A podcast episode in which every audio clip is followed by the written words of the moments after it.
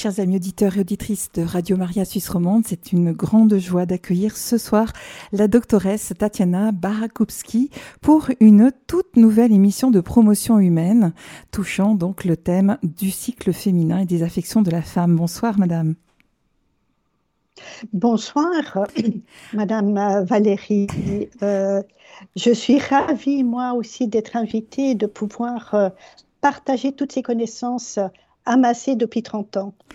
Alors nous nous réjouissons beaucoup. Ce soir, vous allez aborder le thème de la découverte du cycle féminin et d'ores et déjà, nous annonçons à nos auditeurs qu'ils peuvent nous contacter au 021 313 43 90 ou bien par SMS au 079 658 78 52 pour poser toutes les questions que vous pourriez avoir euh, donc à notre doctoresse de ce soir. Je vous laisse la parole. Alors, je vais peut-être d'abord me présenter. Tatiana Barra. Je travaille comme interniste et généraliste au sein du CMTE, le Centre médico-thérapeutique d'Estavayer dans la Broye. Mais ma passion depuis plus de 30 ans est tout ce qui touche le cycle féminin et le traitement naturel des affections de la femme de la puberté jusqu'à la ménopause. Nous allons aborder certains de ces thèmes lors des quatre émissions de radio, dont celle-ci dédiée à la découverte du cycle féminin. Le 18 janvier 23, l'infertilité et comment favoriser une conception. Le 8 février 23, le syndrome prémenstruel, les règles trop abondantes et trop douloureuses.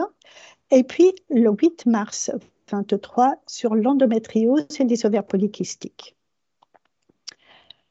Alors, au courant de cette émission-ci aujourd'hui, euh, intitulée La découverte du cycle féminin, vous allez découvrir d'abord le déroulement du cycle de la femme avec la phase fertile entourée de ses phases infertiles, les symptômes qu'on peut observer, au cours du cycle, comment noter un graphique avec ses observations personnelles. Et quelles sont les indications pour faire un graphique. Et on va parler évidemment de la méthode symptothermique pour favoriser une grossesse ou on verra aussi que c'est une méthode très efficace pour différer les grossesses, aussi efficace que des méthodes contraceptives actuelles. On va commencer par le cycle féminin. Tout comme la nature, le cycle de la femme a ses propres rythmes. Une période fertile encadrée de ses périodes infertiles. Attention, certaines personnes emploient aujourd'hui le terme les cycles pour désigner les règles ce qui, à vrai dire, n'est pas tout à fait exact. Bref, on revient au cycle féminin et on a déterminé qu'un cycle féminin commençait le premier jour des règles et se terminait la veille des règles. Pourquoi? Parce que les règles sont un point de repère objectif que toute femme peut observer. Mais à vrai dire, les règles sont l'aboutissement du cycle. C'est-à-dire que s'il n'y a pas eu de grossesse, la muqueuse de l'utérus se décolle et provoque les pertes de sang. C'est comme une tapisserie de la chambre du bébé qui s'en va et qui se renouvelle chaque cycle avec l'espoir qu'une grossesse va débuter. Donc, en compte, pendant sa vie fertile, la femme va essayer quatre fois de tout mettre en piste pour pouvoir accueillir un bébé et il n'y aura que une à à plus de grossesses pendant la vie d'une femme, pendant la vie fertile d'une femme. Quelle est la longueur la plus fréquente d'un cycle? Je parie que la majorité me dirait 28 jours comme la pilule. Cependant, le professeur Freundel en Allemagne a fait une étude sur plus de 10 000 cycles et il a observé que le cycle plus fréquent était de 27 jours, environ 14% des cycles, puis de 28 jours, puis de 26 jours. Un cycle normal est considéré ayant une longueur entre 25 et 33 jours. Donc, il est normal que la femme n'ait pas des cycles tout à fait réguliers. C'est même anormal de les avoir totalement. Euh, irrégulières, euh. En dessous de 25 jours, nous allons parler de cycle court. Et en dessus de 33 jours, nous allons parler de cycle long. L'adolescente, déjà l'adolescente, euh, pour apprendre à se connaître, peut dessiner, par exemple, pendant l'été, lorsqu'elle a moins de stress, ou deux cycles au fur et à mesure de toutes ces années d'adolescence pour apprendre à se connaître et voir que ces cycles deviennent de plus en plus ovulatoires. Les deux premières années de la puberté, il y a peu d'ovulation, tout se met en piste, raison pour laquelle les règles sont souvent abondantes, un peu comme la maman de l'adolescente qui, elle, entre en ménopause et qui, pour la même raison, a de nouveau des règles abondantes. Donc, la femme peut aussi inscrire ses observations quotidiennes sur un graphique pour se connaître, pour traiter un problème de cycle ou pour favoriser une grossesse ou même pour différer les grossesses avec succès, pour autant que le couple soit vraiment suivi par une monitrice qualifiée.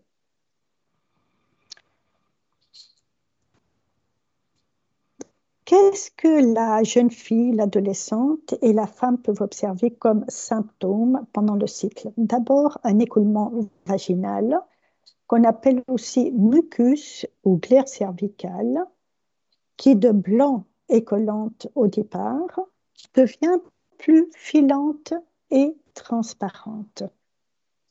Cette merveilleuse glaire, que certains appellent aussi élixir de vie, parce que c'est elle qui va permettre aux spermatozoïdes de survivre pour rejoindre ensuite l'ovule. Euh, cet élixir de vie va indiquer la période fertile du cycle. La prise de la température basale peut être observée juste avant le lever. Elle n'a surtout pas besoin d'être prise toujours à la même heure et elle détermine la phase infertile pré- et post-ovulatoire. Oui, on va faire des calculs avec la température haute pour pouvoir euh, calculer le début de la période infertile avec exactitude. Le troisième symptôme que le couple peut employer est la femme, l'autobservation du col de l'utérus au coucher. Est-ce qu'il sera ouvert ou fermé? Elle pourra observer la glaire directement au col de l'utérus, ce qui est très précieux, surtout pour les femmes infertiles ou ayant peu de glaire. Ou, par exemple, si on a été à la piscine pendant le jour et que la glaire a filé dans l'eau, eh bien, le soir au coucher, au niveau du col, on la retrouve.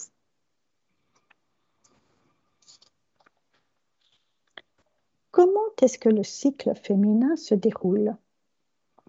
Chez nous, en moyenne, les règles durent 4 à 6 jours.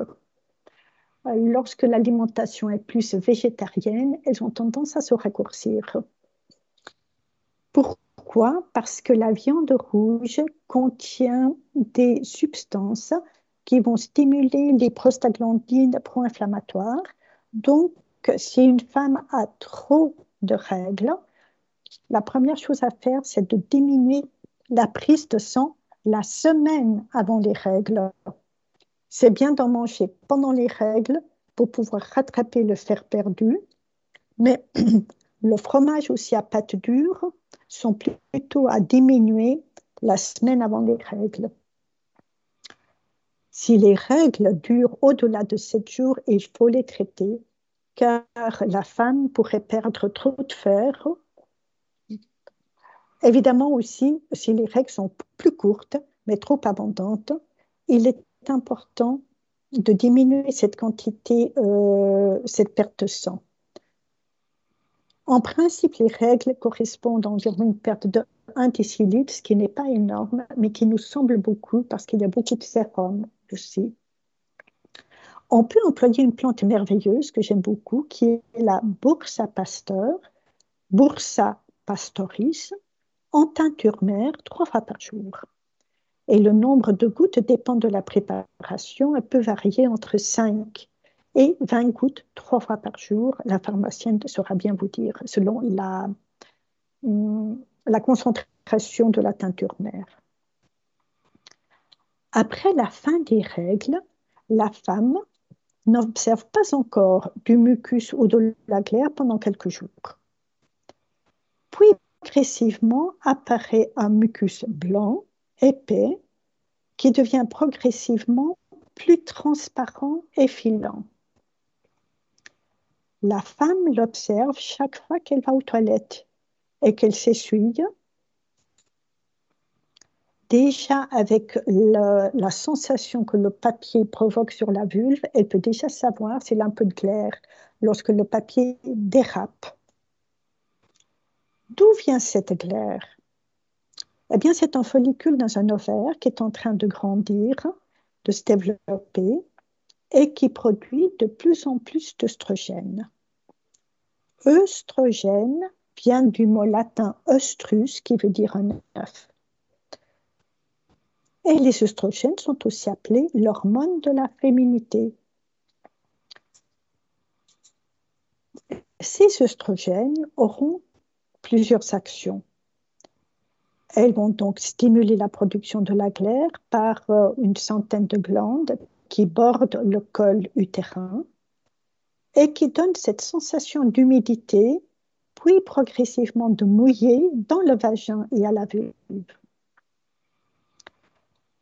Les œstrogènes vont avoir une action sur le col de l'utérus, qu'on appelle aussi la porte de la maison du bébé, et qui était dur et fermé, dur comme le menton, lorsqu'on tape avec son index sur le menton, et fermé, et il va, sous l'action des oestrogènes, s'ouvrir et devenir plus mou comme la joue. C'était un symptôme que même des Vietnamiennes, il y a une centaine d'années, connaissaient déjà bien avant nous. Euh, Michel Guy euh, Duclerc, en France, avait aussi rencontré des populations en Afrique qui connaissaient le symptôme du col de l'utérus.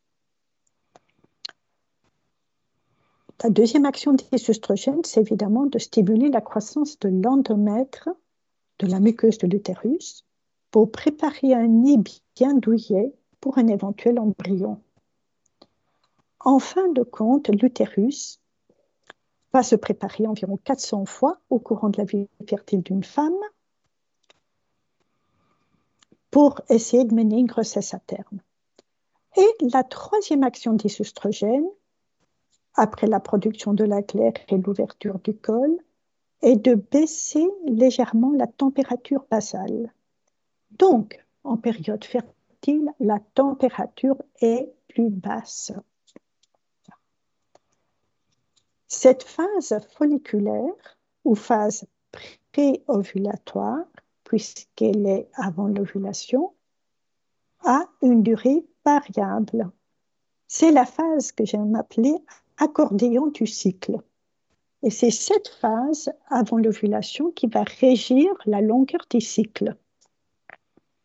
Donc ce sont surtout ces jours secs ou ces jours neutres après les règles de longueur variable par exemple, si vous aviez un cycle de six semaines, vous pourriez avoir euh, deux, trois semaines de sensation de neutralité avant qu'il y ait une petite semaine de glaire, puis ensuite l'ovulation. Cette glaire est donc euh, produite par les glandes du col sous l'action des oestrogènes provenant du follicule ovarien en croissance. Je me répète souvent parce que le cycle féminin n'est pas facile. Donc, à force de répéter, on finit par mieux comprendre. La glaire est indispensable pour guider les spermatozoïdes depuis le vagin qui est hyperacide et où ils sont, euh, disons, annulés, ils euh, sont éliminés en l'espace de deux, euh, au maximum deux heures dans ce vagin hyperacide. Donc, les spermatozoïdes doivent vite fuir le milieu acide du vagin pour filer vers dans la glaire du col qui est pacifiante, où les spermatozoïdes champions pourront survivre jusqu'à 5 jours, mais la majorité survivent 1 à 3 jours. Les spermatozoïdes, on l'a dit longtemps au niveau des euh, groupes de planification familiale naturelle qu'ils pouvaient vivre jusqu'à 7 jours. Actuellement, les dernières données scientifiques et études nous euh, disent que c'est 5 jours. Dans la glaire, eh bien, c'est d'abord une euh, station de triage. On va trier les spermatozoïdes mal formés, ceux qui ont une mobilité réduite, et on va favoriser le départ des euh, spermatozoïdes toniques et euh, normaux. La glaire va aussi leur donner de la nutrition, c'est-à-dire assez d'énergie pour poursuivre leur voyage jusqu'aux extrémités des troncs de Fallope, qui correspond à leur taille à un trajet de 18 km. Donc les spermatozoïdes vont filer vers les extrémités des trompes où la fécondation a lieu. L'ovule est bien plus grand en taille que les spermatozoïdes et il ne vit moins qu'un jour, à vrai dire 8 à 12 heures. Ainsi, la fertilité commune d'un couple est de 4 à 6 jours par cycle lorsqu'on projette une grossesse mais davantage de jours si on veut différer une grossesse, pour des raisons de sécurité et d'efficacité. Vous aurez compris que pour une femme qui a des cycles qui sont très variables en longueur, euh, et surtout dans des cycles longs, il est vital d'observer la glaire pour pouvoir favoriser une conception. On a vu que la glaire évolué au courant de environ six jours. Et le, le dernier jour de glaire la plus transparente ou filante s'appelle le jour pic. À noter qu'il y a des femmes qui n'ont qu'un seul jour de glaire qu'elles arrivent à repérer et peuvent devenir enceintes. Environ le tiers des ovulations auront lieu le jour pic le jour sommet, le tiers la veille et le tiers le lendemain du jour pic. Donc ainsi gratuitement dans votre salle de bain, vous pouvez déterminer la période périovulatoire. On ne peut pas déterminer le jour de l'ovulation, mais la période périovulatoire avec une très grande précision. Ainsi, même lors de cycles longs, et avec plusieurs cessés d'ovulation. Par exemple, une femme qui a un cycle de deux mois, il se peut qu'elle ait, euh, que l'ovule essaye d'arriver à l'ovulation, que le follicule essaie d'arriver à l'ovulation euh, sans succès jusqu'à ce que alors donc, vous auriez à ce moment-là plusieurs phases de glaire, et c'est à la dernière phase de glaire qu'il y aura l'ovulation.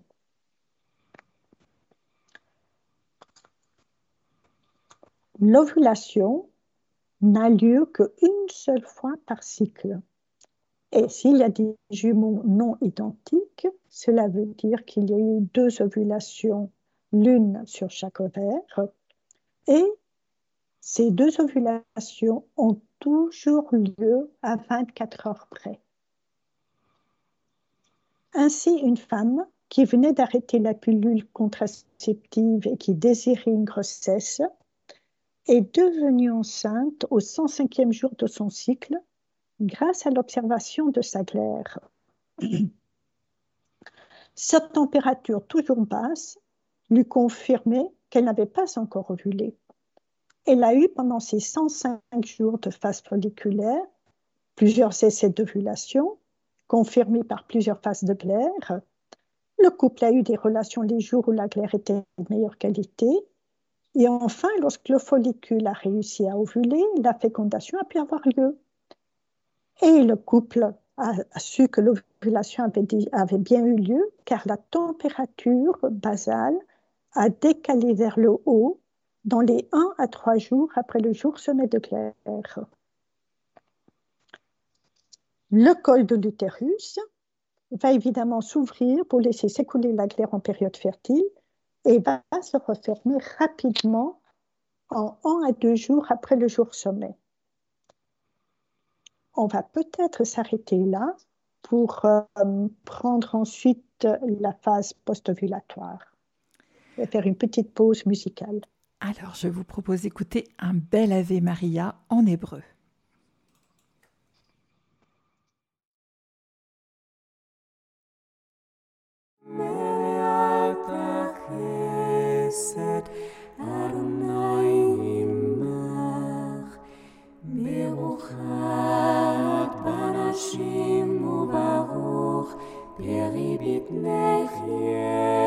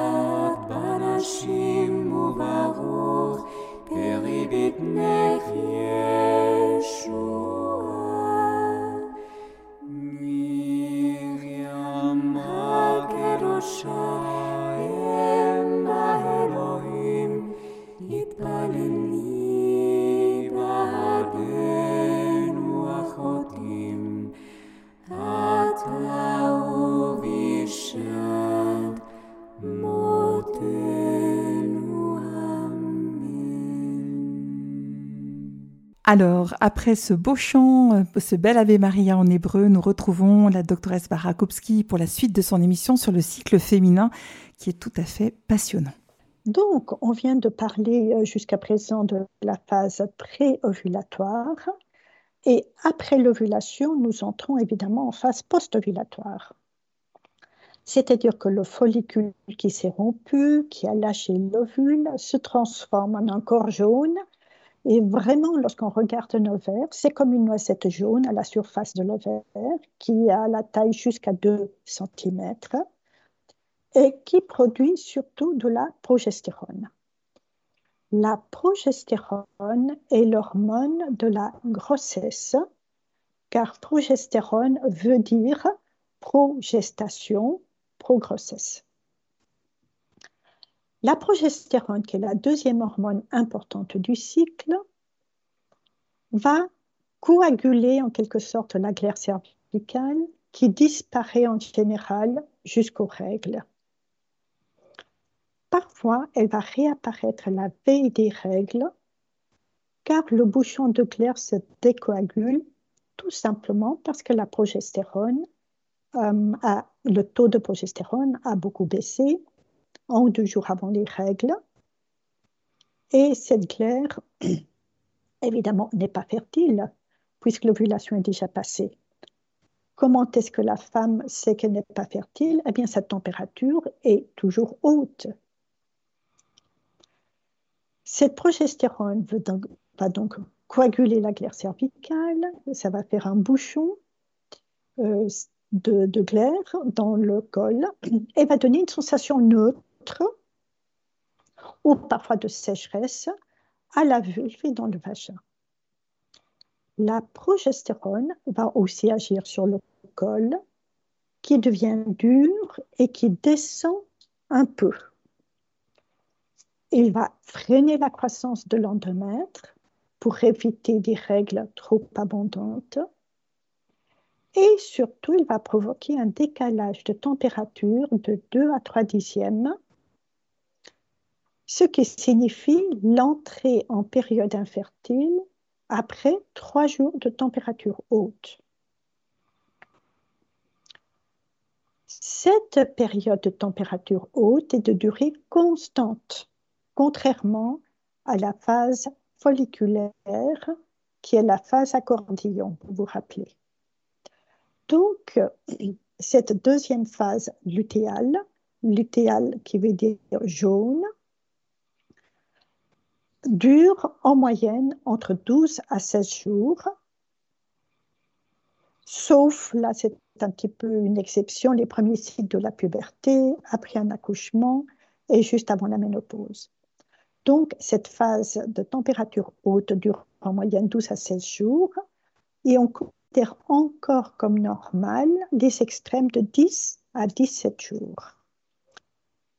Si cette phase post-ovulatoire dure 10 jours, la femme a une fertilité conservée. Lorsqu'elle sera plus courte, on en parlera lors d'une prochaine émission, ce sera un peu, il faudra attendre plus de temps pour devenir enceinte. Vous voyez déjà l'information que vous donne la prise de température. Et si la température reste haute 18 jours ou plus, après le jour pic de glaire, on peut s'attendre à une heureuse surprise. Le bébé s'annonce et le placenta commence à produire une hormone HCG qui n'est rien d'autre que ce qu'indique le test de grossesse. Cette hormone HCG va se dépêcher de stimuler le corps jaune dans l'ovaire pour qu'il ne s'arrête pas de fonctionner après environ deux semaines, comme dans les cycles sans grossesse, mais pour que le corps jaune continue de produire de la progestérone pendant les trois premiers mois de grossesse. Puis, il n'y aura que le placenta qui produira de la progestérone. Ainsi, la progestérone est indispensable pour le bon développement de l'embryon et pour éviter une fausse couche. On peut tout à fait doser très exactement les, euh, les personnes qui ont fait une formation en fertilité care ou NAPRO, comme moi, peuvent faire des dosages. Nous sommes cinq médecins en Suisse, peuvent faire des dosages très précis pour voir si oui ou non il y a un déficit en progestérone. Si une fécondation n'a pas eu lieu, le corps jaune arrête sa production de progestérone après grosso modo deux semaines et la muqueuse utérine est éliminée par les règles. Vous allez me dire où est-ce qu'on pourrait trouver une bonne information un peu scientifique Eh bien, la doctoresse Elisabeth Reit-Paula euh, du groupe de planification familiale naturelle en Allemagne a écrit un magnifique livre Que se passe-t-il dans mon corps? Qui est à la fois très scientifique mais très humoristique pour les femmes entre 10 et 50 ans. Il y a des belles images. Et puis pour les adolescentes, ce livre va servir aussi de base pour un atelier de une journée qui s'appelle Corps et moi,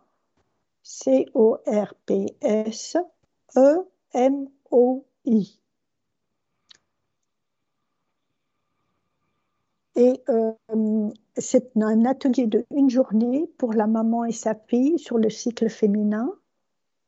Et la fille apprend un petit peu qu'est-ce que c'est que la glaire. Elle va aussi apprivoiser les règles et paradoxalement se réjouir d'avoir ces règles et de pouvoir devenir une fois une maman plus tard. Le premier jour des règles, les règles doivent se fêter.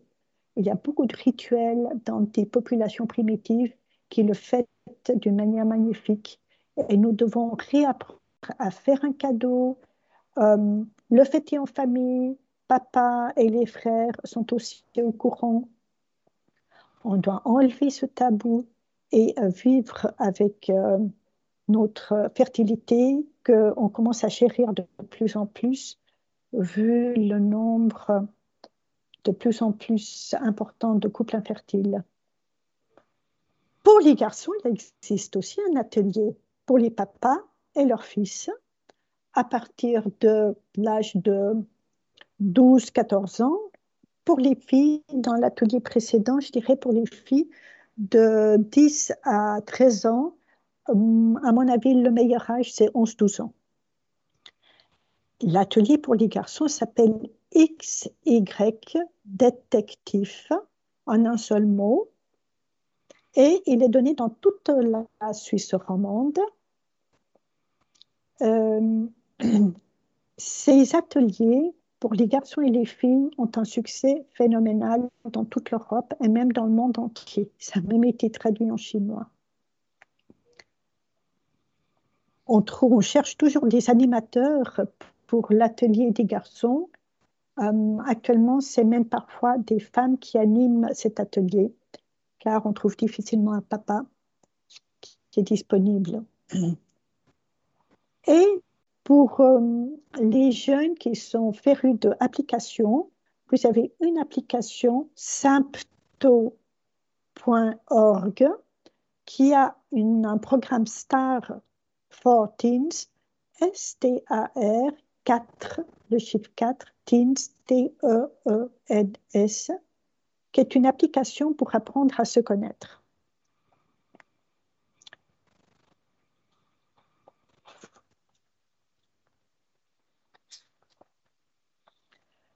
Maintenant, on va voir comment une femme peut apprendre à inscrire ses symptômes. Lorsqu'on prend la température le matin, c'est toujours avec le même thermomètre digital. Le thermomètre à mercure a été remplacé aussi par le thermomètre Gératherme, qui ne contient plus du tout de mercure qui était toxique. C'est aussi euh, efficace qu'un thermomètre digital à deux chiffres après la virgule. Il faut prendre la température de la même manière, c'est-à-dire orale, pour apprendre à se connaître, ça suffit amplement. Et pour euh, éviter une grossesse, la femme apprendra au départ pendant une année rectale ou vaginale, puis elle pourra passer à la température orale. Donc, dans la bouche, on va mettre ce thermomètre digital ou le gératherme au fond, sous la langue, au fond de la bouche, à la hauteur des dents de sagesse ou des, dernières dents molaires. Et de là, on, va tirer la pointe du euh, thermomètre vers la racine de la langue au milieu. Là, on est sûr que la langue ne peut pas se lever. Donc, la température reste toujours stable. Sur Internet, on dit souvent qu'il faut la mettre sous la pointe de la langue, ce qui donne des courbes tout à, fait illisibles. Il faut le faire le matin, au réveil, avant de sortir du lit. Et parfois, on doit aller chercher le bébé. Il m'est arrivé de laisser mettre le thermomètre, d'aller chercher le bébé, de faire quelques pas et de le reprendre. Ça n'altère pas la température. Et on n'a pas besoin, la bonne nouvelle, c'est qu'on n'a pas besoin de la prendre toujours à la même heure. Malheureusement, c'est trop souvent écrit et ça dissuade totalement les femmes. Moi-même, je n'aurais jamais pu commencer cette méthode s'il avait fallu toujours avoir la même heure. Pas du tout. Vous choisissez un créneau horaire, par exemple, entre 6 et 7 heures. Et si vous vous réveillez avant 6 heures, vous notez 5 heures. Ou si vous vous réveillez à 10 heures du matin, vous notez 10 heures du matin. Puis c'est la monitrice qui vous enseigne comment corriger. Ça, c'est notre problème euh, à nous des monitrices et nous sommes formés pour cela. Et la courbe reste tout à fait euh, lisible. Également pour les infirmières qui font des veilles et qui vont prendre la température à 3 heures de l'après-midi lorsqu'elles se réveillent. Elles apprennent très vite, un an ou deux cycles, à hum, pouvoir analyser leurs courbes.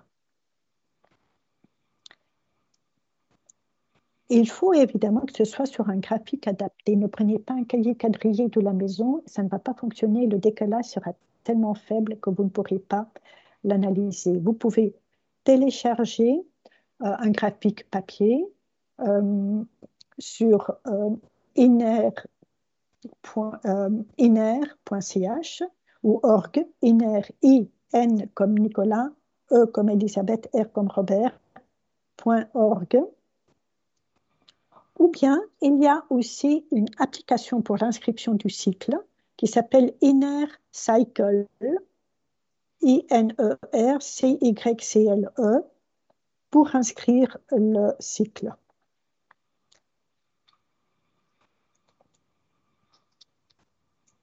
Là, sur la feuille ou sur cette application, on va noter la quantité de règles qu'on a, combien de jours, peut-être 4 peut-être 8 euh, jours, la quantité, un carré, deux carrés, trois carrés.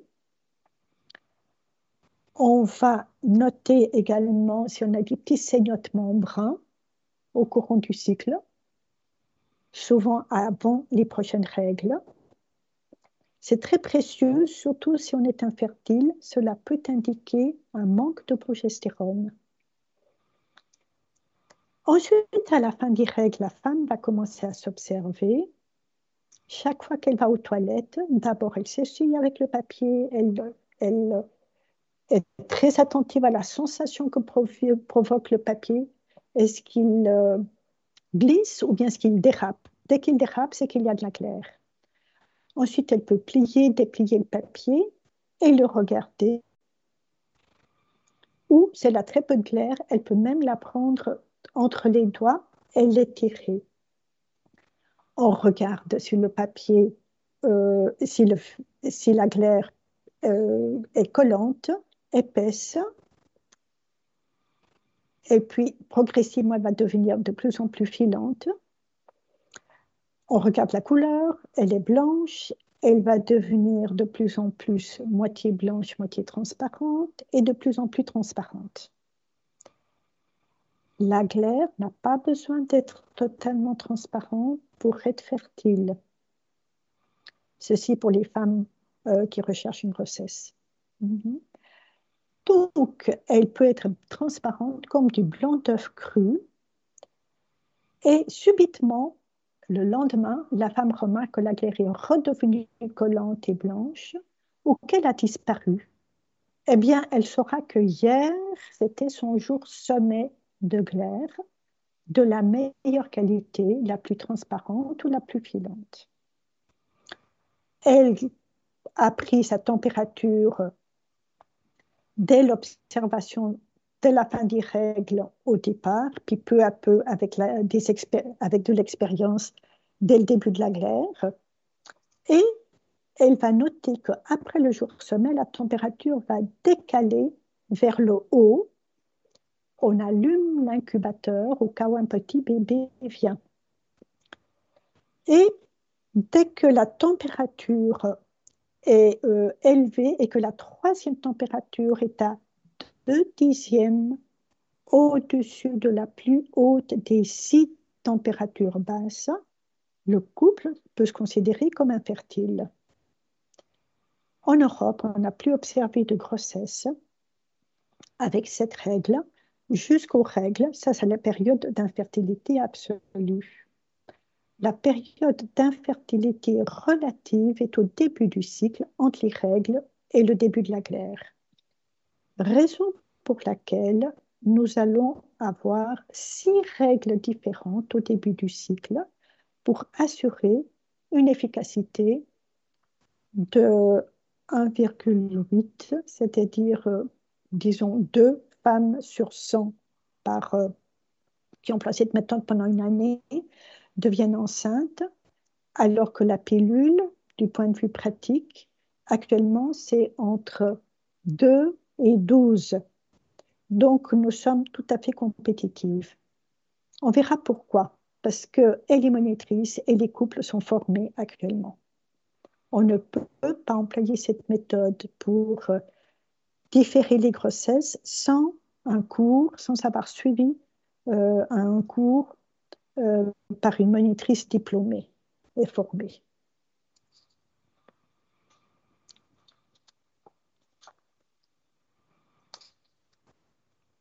Donc, on peut dire qu'au début du XXIe siècle, on ne parle plus de méthode Ogino.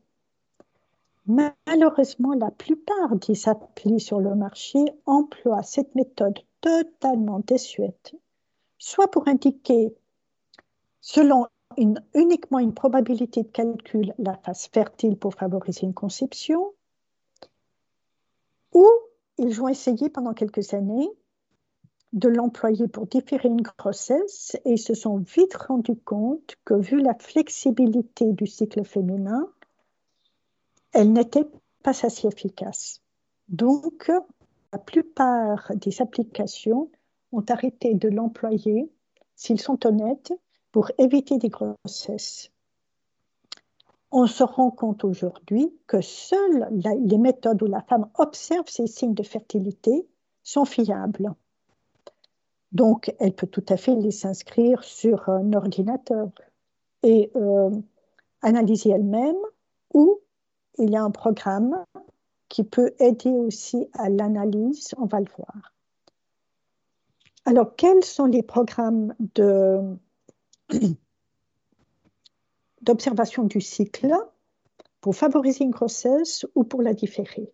Il y a la méthode de la glaire seule ou la méthode Billings, et c'est aussi la méthode un peu plus sophistiquée de la méthode fertility care, surtout lorsqu'on est infertile. Il y a la méthode de la température seule, qui était celle de la génération de mes parents, et qui était employée jusque dans les années 60-70 et n'est plus du tout employée. Aujourd'hui, c'est la méthode combinée de la claire de la température qui sont parfois associées à l'observation du col utérin si la femme a des doutes, surtout par rapport à l'observation de la claire. Et cette euh, méthode combinée, qui s'appelle la méthode symptothermique, et, euh, a la même efficacité que les méthodes contraceptives actuelles. Donc, l'auto-observation aujourd'hui reste encore plus sûre que tous les moyens techniques. La méthode symptothermique varie un peu selon les pays. Celle de l'autrichien du professeur Dr. Rutzer, traduite en 12 langues, est la première méthode, déjà écrite en 1965, et la plus physiologique. C'est celle qui est la plus répandue en Suisse.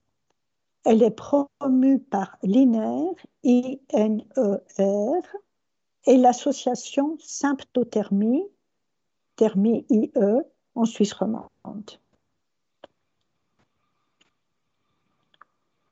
L'AVIFA va aussi promouvoir une méthode symptothermique, celle de la France, qui euh, s'appelait les méthodes d'auto-observation ou MAO et qui maintenant s'appelle la méthode cyclamène. Elle est représentée dans le Valais. L'Allemagne a développé une autre méthode, la méthode Sensiplan, aussi présente en Suisse, mais en moindre mesure. À noter qu'elle est moins physiologique, elle est plus cérébrale comme méthode d'analyse que la méthode Rutzer. Il y a des applications avec des tests hormonaux qui sont testés depuis une trentaine d'années et on se rend compte à quel point c'est difficile d'avoir des valeurs euh, cut-off, comme on dit en langage scientifique, c'est-à-dire des valeurs qui déterminent la période fertile et infertile. Les tests avec les petits bâtonnets LH, comme le persona, ne suffisent pas.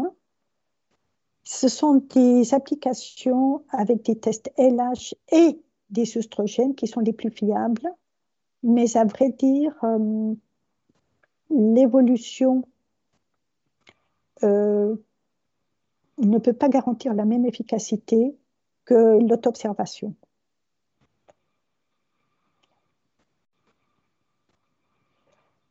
En parenthèse, les femmes font souvent aussi un test LH pour savoir si elles ont ovulé. Attention, ça mesure que l'hormone LH qui, elle, effectivement déclenche l'ovulation, mais parfois l'ovulation n'a pas lieu.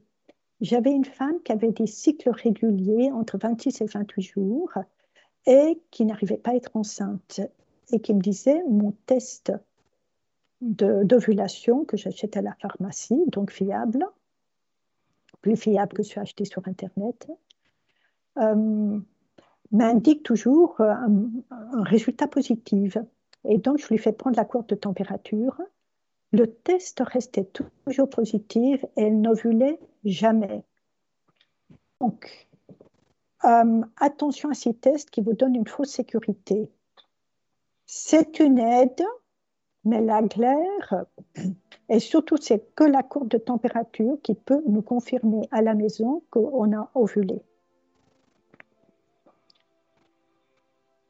Je ne veux pas entrer dans une exception qui s'appelle le LUF, Luteinized Unruptured Follicle, qui euh, est beaucoup moins fréquent qu'on le pensait, où effectivement la température monte, mais il n'y a pas d'ovulation. Et l'ovule reste euh, attrapé, si vous voulez, dans le corps jaune qui commence à se développer.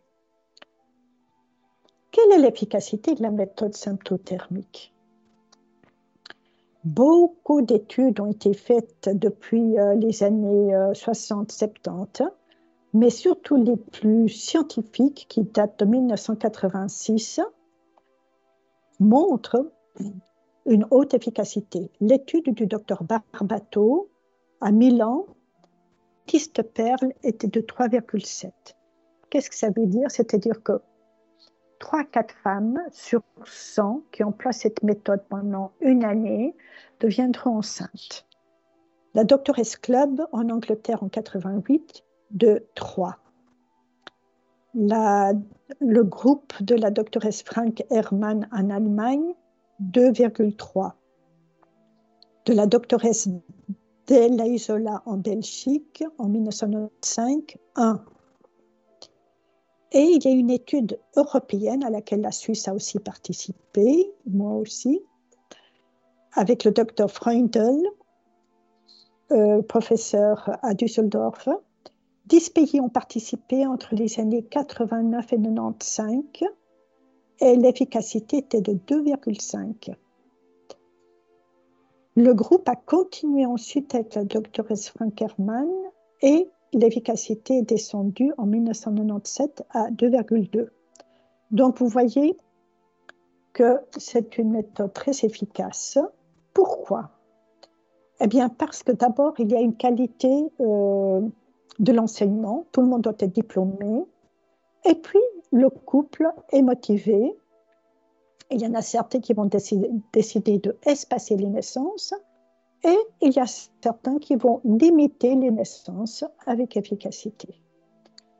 Quels sont les avantages de ces méthodes? Donc, elles n'ont aucun effet secondaire, ça développe la connaissance de soi, on devient autonome et ça développe aussi la participation de l'homme.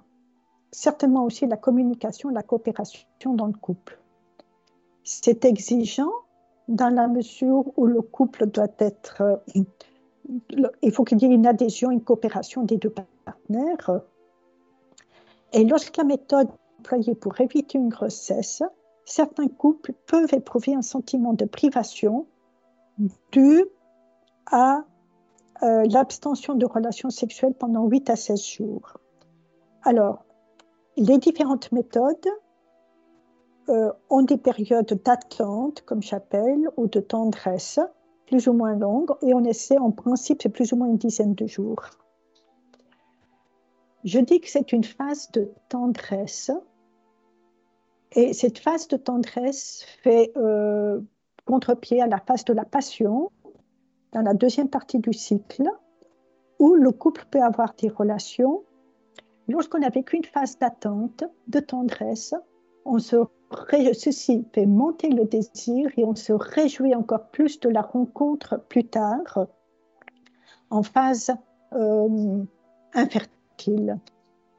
La libido diminue beaucoup, le nombre de relations sexuelles diminue beaucoup actuellement pour différentes raisons. Paradoxalement, cette méthode ou la continence, euh, qui d'ailleurs est quelque chose qui est beaucoup promu et vécu dans des euh, spiritualités orientales, eh bien, c'est un enrichissement pour le couple. Certains couples, cependant, vont faire le choix d'employer des contraceptifs locaux. C'est leur choix. Ce qui est important, c'est que vous avez l'efficacité de la contraception locale et non pas de la méthode symptothermique. Avec de l'expérience, elle est arrivée presque à la même euh, efficacité. Mais le contraceptif, euh, le préservatif ou le diaphragme n'améliorent pas l'efficacité de la méthode. Je dirais que c'est une méthode naturelle qui veut dire que d'abord on respecte le rythme naturel de la femme et on apprivoise sa fertilité, on ne vit pas contre sa fertilité. La continence, elle est répandue, hein. c'est une conséquence et non pas une condition de la planification familiale naturelle. Et puis, on va parler plutôt de continence amoureuse plutôt qu'abstinence. C'est une, ça va. La tendresse implique aussi qu'on prend du temps, qu'on maîtrise ses pulsions ce qui n'est plus tellement à la mode actuellement. Je pense que pour terminer, la régulation naturelle de la fertilité est une chance pour les couples, mais aussi une exigence. Elle enrichit et humanise leur vie sexuelle. Merci à vous et on continue lors d'une prochaine émission. Un immense merci, vraiment. Vous nous avez fait faire un beau voyage et, on se réjouit de découvrir toute la suite. Merci beaucoup.